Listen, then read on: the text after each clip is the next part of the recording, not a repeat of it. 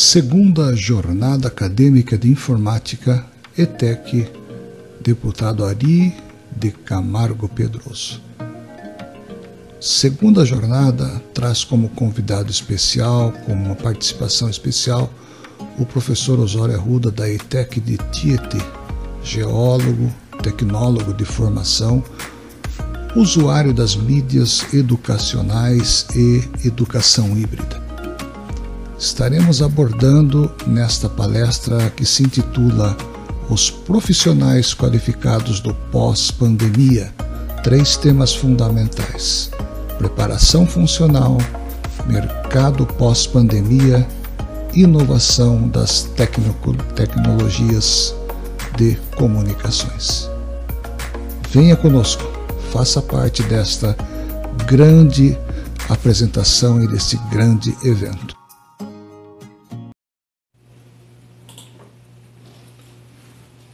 Olá pessoal, tudo bem?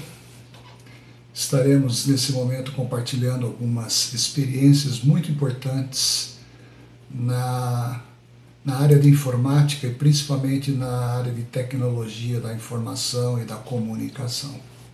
Meu nome é Osório, sou professor da ITEC há pelo menos quatro anos, mas venho da antiga metodologia militar, quando eu ainda era instrutor militar. Né, naquela época não se dizia professor, sim instrutor. E os meios de comunicação tiveram exatamente um, uma disparada muito grande eu me lembro que eu comecei a lecionar nos anos 80 e nós só tínhamos o retroprojetor, nós tínhamos as transparências, né? nós tínhamos o mimeógrafo que nós rodávamos as apostilas e era o que tinha para hoje. E hoje eu me sinto muito honrado de poder participar desta segunda semana é, pertinente à informática e principalmente aos aplicativos e ligações que a informática hoje está ramificada. Em primeira instância, eu gostaria de compartilhar com vocês o preparo ou a preparação funcional que o profissional pós-pandemia deve ter. Escolhi o tema de quem são os profissionais, né? os profissionais qualificados pós-pandemia, bem pertinente a esta época que nós estamos vivendo. Veja, raciocine comigo, perceba algo muito interessante. O avanço da informática desde os anos 90, quando houve aquela explosão mundial, não parou, não retrocedeu e também não estagnou. Ela continua a cada dia que passa sendo renovada, sendo atualizada e sendo adequada para o seu meio. Então, dois é, setores que eu gosto de observar muito é a ciência e principalmente a defesa nacional. Como militar da reserva, observo que o Brasil avançou muito nas comunicações, nas comunicações rádio, nas comunicações via internet e principalmente na preparação operacional para o soldado, para o combatente, para aquele que defende a sua nação. Na ciência, eu procuro observar muito o avanço que a tecnologia da informação teve na área é, da medicina, na área hospitalar. Vejam vocês que cirurgias que somente eram feitas é, no presencial hoje podem ser feitas via remoto, via internet. Mas para isso você, eu, nós, todo profissional que está envolvido nesse processo precisa ter o quê? A preparação funcional. E a preparação funcional é aquela que nunca faz, nunca nos deixa, melhor dizendo, parar em momento algum de reciclar fazer cursos, atualizar, aprender a aprender. Na pedagogia, eu gosto muito de um grande eh, ensinador, de um grande pedagogo chamado Jean Piaget. Ele chega a dizer que o professor, ele chega a dizer que o aluno, que o aprendiz, ele nunca pode, o ser humano nunca pode deixar de aprender. É aprender a aprender diariamente. Então, o profissional é, seja ele aluno, seja ele profissional, já há algum tempo, que quiser sobreviver, adentrar no futuro mercado, mercado de trabalho, no próximo pós-pandemia, precisa estar preparado funcionalmente. Nós temos que atualizar nosso conhecimento a cada dia. E você que é da área de informática, você que é da área de TI, com certeza tem esse privilégio de todos os dias ter coisas novas para você aprender. O segundo tópico é o mercado de trabalho, pela qual se afunila cada dia que passa.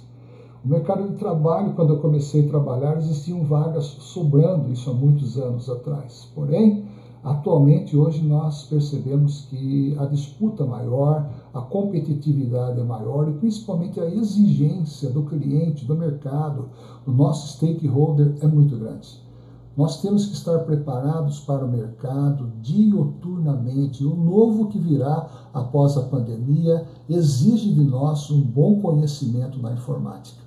Eu me lembro, não sei se você vai dar risada comigo ou não, mas o primeiro programa, programa aplicativo, o primeiro software que eu é, operei na minha vida foi no antigo Senai, o Serviço Nacional de Aprendizado Industrial. E lá nós tínhamos o AutoCAD Relaser 12. Olha só, é muito antigo isso, mas é o que tínhamos para hoje. Aqueles 386, né? aquelas frente enorme, aquele computador mais parecia uma banheira do que um computador, do que um monitor, mas é o que tínhamos para hoje. Eu me lembro que eu ficava horas, varava feriado, muitas vezes é, é sábado, domingo, final de semana, me esforçando travando o computador, começando de novo, a fins de aprender algo novo. De lá para cá, nunca mais parei. Eu posso dizer para você que com quase 60 anos eu gosto de aprender a aprender. Eu sempre tive em mente de que o cérebro humano ele não pode deixar de aprender, deixar de trabalhar e deixar de estudar. Terceiro tópico é exatamente a inovação das tecnologias. A inovação. Antigamente só tínhamos o gravador com fita cassete para gravar. Hoje nós temos aplicativos aí que editam o áudio, você equaliza o áudio, você é, configura o áudio da forma como você quer. Então, fazendo assim um breve resumo, eu gostaria de dizer para você que a inovação da tecnologia de informação e comunicação, ela está em primeiro lugar em nós mesmos. Nós mesmos é que temos que fazer do nosso dia a dia, do nosso trabalho, uma adequação àquilo que o mercado oferece. A tecnologia oferece muitas opções para você, para nós, para toda a sociedade brasileira. Basta nós queremos olhar para essa tecnologia e adequar para o nosso momento. Eu vejo que o profissional, nesse momento, do meu campo visual, que é qualificado para o futuro mercado de trabalho, é aquele que está pronto nessas três condições: o preparo funcional, é, apto a aceitar um mercado de trabalho competitivo e principalmente mutante, né? ele se renova, a, assim como o universo, ele se renova a cada instante, a cada momento.